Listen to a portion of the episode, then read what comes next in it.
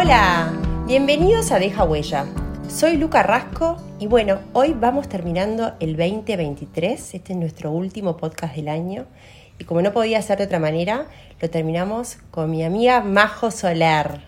Qué divino, Lu, terminar contigo, rememorando tiempos Impresionante. ¿Cuánto ha pasado? Mucha nostalgia, mucha nostalgia, Majo. Terminar juntas este año para mí es súper especial, que ha sido como un año movidito, con, con tanta cosa, con el volver al Uruguay y bueno, tanto para agradecer. Y divino terminar este espacio de podcast 2023 contigo. Y bueno, acá tenemos hoy a Majo para hablar de algo súper, súper especial y la invité a Majo y queremos hablar de los desafíos para el 2024 para lograr obtener lo mejor de nosotros. Qué temún, ¿verdad? Bueno, a mí me gusta siempre recordar una idea que la psicología positiva ha corroborado por muchas investigaciones, que es que las personas más felices se ocupan de ser felices, trabajan su felicidad, su bienestar, su crecimiento personal y que a su vez tienen eh, sueños a largo plazo, sueños que tienen que ver con los valores eje, con la trascendencia, con quienes quieren llegar a ser, tienen este faro de, de la mirada larga pero después piensan en corto y en concreto. Son personas que suelen tener pequeños proyectos alcanzables sobre los que están trabajando de manera proactiva, cotidiana, y esto energetiza muchísimo, hace mucho a la felicidad. Y Majo, contanos cómo podemos hacer para, bueno, conocer esas virtudes o cómo podemos hacer para, bueno, justamente detectar esos sueños y aquello también cómo podemos hacer para mejorar, para lograr tener esas metas o cumplir esos sueños. Bueno, es muy importante todo lo que tiene que ver con el autoconocimiento. Si no frenamos, nos miramos, escuchamos al otro, ¿verdad? Esta capacidad de decir, a ver, ¿qué me está reclamando mi familia, mi entorno? Eh, ¿Cómo estoy viviendo? ¿Cómo viví el 2023? qué gratificaciones tuve, pero qué dificultades me encontré.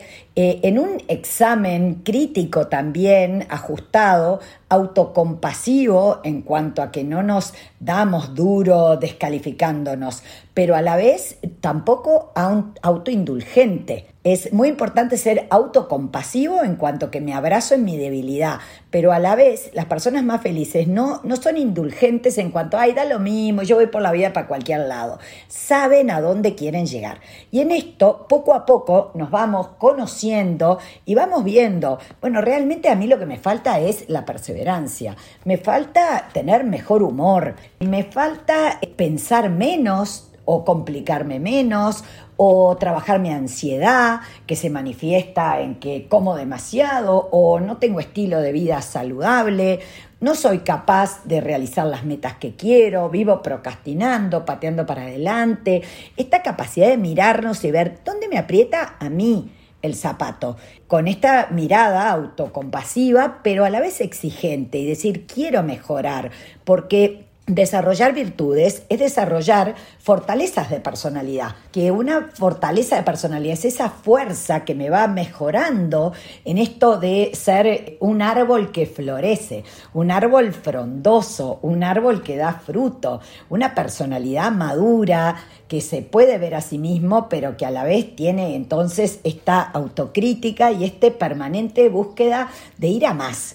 Tenés algunos ejemplos concretos, ¿no, Majo? Porque, por ejemplo, ahora tú estás hablando y a mí me encanta escucharte y te dejaría hacer el podcast sola. Pero, por ejemplo, yo escuchándote a ti, a mí se me viene ese como monstruito que nos invade, ¿no? Que a veces decís, bueno, sí, perfecto, yo te escucho, me iría sola a un rincón para empezar el año, me imagino en la playa sentada, me llevaría mis notas, hago todos los checklists, que soy, ya me escucharon todos, soy famosa de la organización y demás pero después, cuando uno lo va a poner en práctica, está ese monstruito que a veces nos invade, ¿no? Es súper importante lo que decís, que ese monstruito nosotros le llamamos las cárceles mentales. Son como esas partes de uno que nos autoboicotean porque nos impiden ir a más, porque creemos que no podemos o que no nos lo merecemos o que nunca lo vamos a hacer, como el síndrome del impostor, que realmente es una persona exitosa pero siempre cree que no lo es y que el otro se va a dar cuenta, Pero si yo no soy consciente de que tengo esa cárcel mental o que tengo esa tendencia a rumear autocrítica o autodesdén, eh, ¿cómo lo voy a cambiar? Lo primero siempre es la toma de conciencia. Luego, ver, bueno, esta cárcel mental es realmente llena de candados y tengo que pedir ayuda. Qué buen desafío 2024, es decir, voy a empezar un nuevo periodo de terapia o de dirección espiritual o lo que cada uno haga, pero un coaching, alguien que me acompañe en este poner foco. Porque a lo que vamos es que no hay cambio si no hay foco. Y querer. Y querer. Entonces, ¿qué se dice? Que la gente que logra el cambio tiene fuerza, foco y pasión. Fuerza porque tiene perseverancia, tiene garra, tiene agallas, ¿verdad? Grit que son agallas, tiene perseverancia en que va a más. Y desde neurociencia hoy sabemos que para que uno logre un cambio tiene que colapsar una autopista cerebral y construir otra. Hmm. Y esto lleva mucho tiempo. Les súper recomiendo el libro de una amiga neuróloga eh, de Estados Unidos que se llama Loreta Graciano, que tiene un libro que se llama Hábitos de un cerebro feliz, que explica desde todos los neurotransmisores, cómo generar nuevas autopistas cerebrales. Hay otros, tipo Atomic Habits, eh, hay diferentes que están muy de moda. Los vamos a dejar todos Pero cualquiera de ellos lo que te va a decir es que tú le tenés que poner foco a la meta. Y divino sacar las notas, pero después la tenemos que bajar concretarla y perseverar teniendo foco, diciendo, bueno, a ver, ¿cómo yo voy a vivir este cambio de humor, por ejemplo? En que voy a tratar de leer un libro de chistes para hacer chistes en mi casa, voy a tratar de eh, ver eh, cómo puedo hacer comentarios positivos, siendo que a mí me salen más los comentarios negativos. Eh, voy a tratar de agradecer más, pero tengo el foco puesto en mi humor o tengo el foco puesto en mi vencimiento de la pereza y voy a ver a qué hora me voy a levantar, yo me voy a levantar un poco más temprano o me voy a poner a hacer tal plan de ejercicio y todo enfocado a crecer en voluntad, venciendo la procrastinación.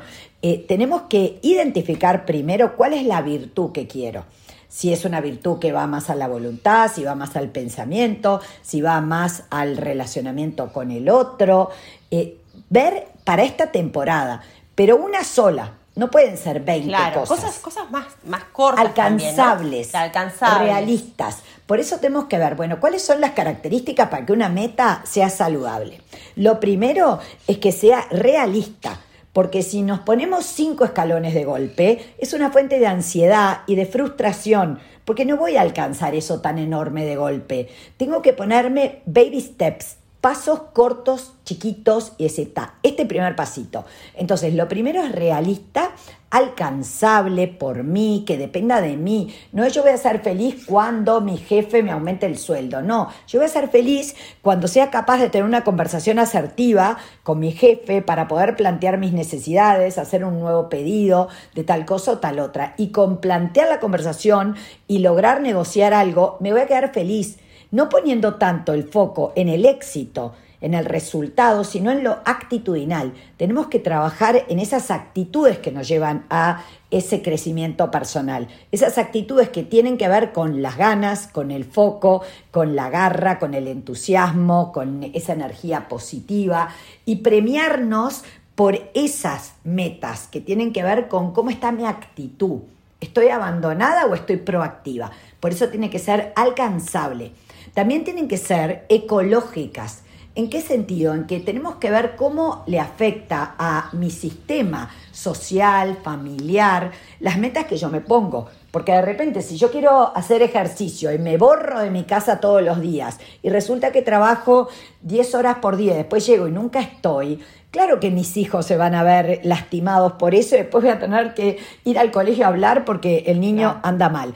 Tenemos que ir haciendo metas que no lastimen también a nuestro entorno, ir generando pequeños cambios. Por eso el cambio tiene que ser paulatino, progresivo, que, que vaya generando cambios que el entorno va pudiendo digerir y después voy realizando otro cambio, porque si el cambio es demasiado rápido, tu entorno va a decir, esta que bicho le picó Y eh, acá de qué se las trae. Mejor volver a ser como eras antes, que antes eras mucho mejor. Sí, sí, sí, y, se resiste al cambio y nos boicotea. Tenemos que ir de a poco. Y además está bueno eso que decís, porque está bueno porque si vas de a poco, ese cambio lo vas viendo como tú, a, a ti mismo, adentro, y te vas tú sintiendo mejor. Y te vas identificando Y te vas con este nuevo yo. Exactamente. Decir, mira, yo podía hacer tal cosa, yo podía ser una persona que... Y está bueno que el que está escuchando piense, ¿qué me pongo yo como yo no puedo ser? ¿Y por qué no podés ser eso? Todos podemos ser en parte algo. Quizá no es tu esencia, pero si le pones foco, pasión, garra, perseverancia, seguro podés crecer un poco en esa cualidad que te crees que no podés ser. Porque ese es el creer que nunca vamos a poder ser no sé qué cosa, es una de esas cárceles mentales. Qué importante esto que decís, Majo, ¿no? Porque en el fondo viene todo del ser, ¿no? Claro. desde adentro. Por eso el cambio se dice que es ontológico, es del ser, de poderte pensar, visualizar, imaginar, soñar de otra manera. Te voy a hacer una anécdota cortita para Contame, que contame. los que escuchan conozcan. Eh, yo siempre fui una persona bastante torpe, motrizmente. Entonces, eh, de repente te derramo un vaso, eh, soy un poco atropellada.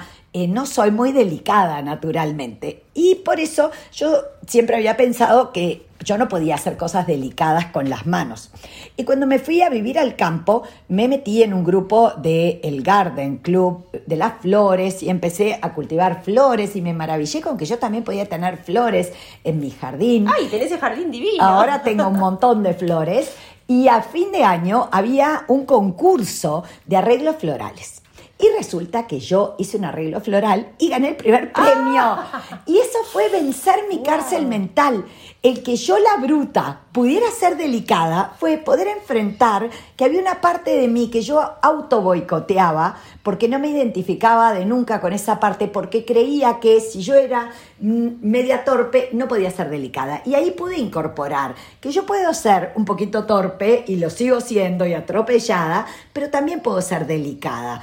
Y es importante ir abrazando nuevas formas de ser, proponiéndonos que tú también podés cambiar en eso que te creías que no. Y seguro se te vienen un montón Ay, de ejemplos. cantidad, no lo voy a decir, no nos vamos de las raíces, pero sí, yo también me identifico mucho con eso, porque sobre todo porque no tengo paciencia, lo mío va por ahí. Ajá. Entonces, eh, sí, pero cuando la he tenido que trabajar, sobre todo cuando sos mamá, Ajá. la lográs, Sí, la lográs. lo lográs. Lo lográs, es cierto, es cierto.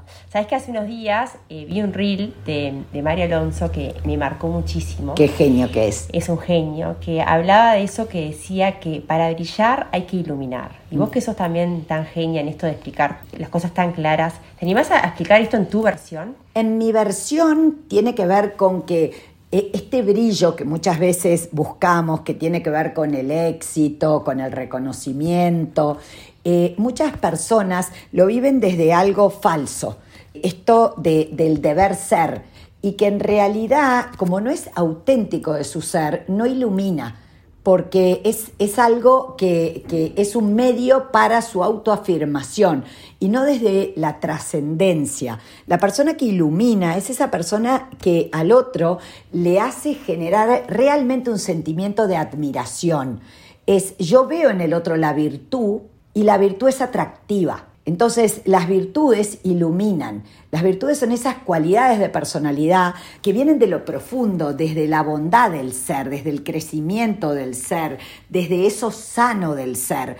No es que yo estoy teniendo una conducta para pertenecer, para tener plata, para tener éxito. Y entonces uno dice, ¿de qué me sirve esto? Si eso son eh, espejitos de colores. Entonces, a veces eso puede hacer como un brillito, pero en el fondo no genera esto de yo querría imitar esa virtud que el otro tiene, la quiero para mí. La virtud es algo que yo quiero para mí, es algo que, que a nivel social genera el deseo de más. Porque en definitiva las virtudes tienen que ver con el bien, con la bondad, con valores universales que son contagiosos y por lo tanto en todas las culturas las encontramos y que hacen a la buena persona. La buena persona ilumina. El otro puede tener brillitos que no duran, que son espejitos de colores. Divino, majo, divino, clarísimo. Y bueno, también él hablaba un poco de, del mismo significado por ahí. Bueno, yo no te voy a hacer la pregunta de, de porque ya sos de la casa. Si quieren saber un poco más de Majo, para eso les recomiendo que lean el libro de Ella vive bien, sé feliz. Pero sí me gustaría que hables un poco del tema de las oportunidades para el próximo año. Yo soy una convencida que las oportunidades no llegan solas, sino que hay que ir en busca de ellas. Y para eso es necesario tener constancia y motivación clara, como venías hablando. Entonces, hablarnos un poco para el próximo año acerca de las oportunidades, cómo podemos eh, ir en busca de ellas. Para ti, ¿qué, son las oportunidades en la vida?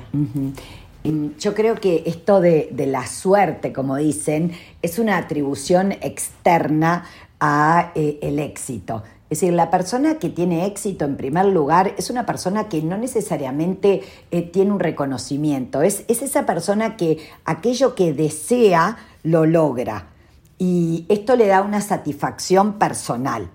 Eh, la suerte en realidad va y viene, pero la persona que realmente quiere ve la oportunidad y no la deja pasar. Y tiene una actitud de frente a esa oportunidad, la tomo como un desafío. Y cuando veo que esa oportunidad de golpe me está trancando, eh, es momento de soltarla, también sabe soltarla. Uno tiene que construir su propia oportunidad, su propia suerte, el decir, eh, eh, la suerte va y viene, las oportunidades van y vienen, lo que queda es esa perseverancia actitudinal. Y allí está la persona que tiene una mentalidad de crecimiento, que decimos nosotros, que es alguien que no le tiene miedo a la caída, no le tiene miedo a la marcha atrás, no le tiene miedo al recalculando, porque lo tiene incorporado como parte del proceso de crecimiento tiene incorporado que en la vida hay que ir a estos sueños que hablábamos, que son a largo plazo, y en el proceso vamos a ir teniendo oportunidades, pero también vamos a ir teniendo eh, supuestos fracasos que podemos convertir en nuevos desafíos y por lo tanto ya dejan de ser fracasos. Y que de esos fracasos o dolores o pérdidas estamos aprendiendo quizá mucho más que de cuando íbamos cuesta arriba. Así que que la persona que tiene una mentalidad de crecimiento frente al dolor lo transita aprendiendo que es parte del existir. Aquello de que tengo para mí que el dolor ha sido mi mejor maestro. Entender, bueno, a ver, en el 2023, ¿qué situaciones difíciles tuve? ¿Qué aprendizajes puedo haber sacado? ¿Y no será momento en este cierre del año de sentarme a ver qué puedo aprender, qué pude recibir de este maestro del dolor que me ha acompañado en este momento del 2023, para que no cierre el 2023 con esa sensación solo del fracaso. Sí puede haber un dolor y que quizá demore todavía en irse ese dolor, porque ese dolor habla de amor ese dolor habla de pérdida, ese dolor habla de proyectos, habla de cosas buenas y quizá todavía queda que te acompañe porque te está enseñando todavía y está siendo tu maestro. O quizá es momento de darle cierre a ese dolor y decir qué es lo que se queda en el 2023 y no quiero que entre en el 2024. Y que tenemos que ver que podemos escribir en un papel, y a eso te invito a decir, de ti yo aprendí esto, esto y esto. Y quiero despedirme de lo que me enseñaste, de, lo que tuve que vivir, porque ya lo aprendí y voy a entrar en el 2024 sin ti. Y que después quemes ese papel. Y mires mientras se quema ese papel, despidiéndote, diciendo este humo que sube al cielo es de agradecimiento por lo vivido, abrazando el dolor que me trajo este aprendizaje, pero que voy a avanzar también sobre esta pérdida para seguir creciendo. Y así entonces vamos en la vida madurando, vamos abrazando los diferentes periodos y vamos enriqueciéndonos poco a poco. Qué divino. A mí no me quedan más palabras porque no le quiero hacer más preguntas a Majo porque me quiero quedar con esto último Así que bueno, me despido de ustedes 2023 para arrancar un 2024 con todo este mensaje y espero que rebobinen y vuelvan a escuchar esto porque la verdad que divino. Gracias, Majito. Lu, gracias por estar siempre, por muchos podcasts más.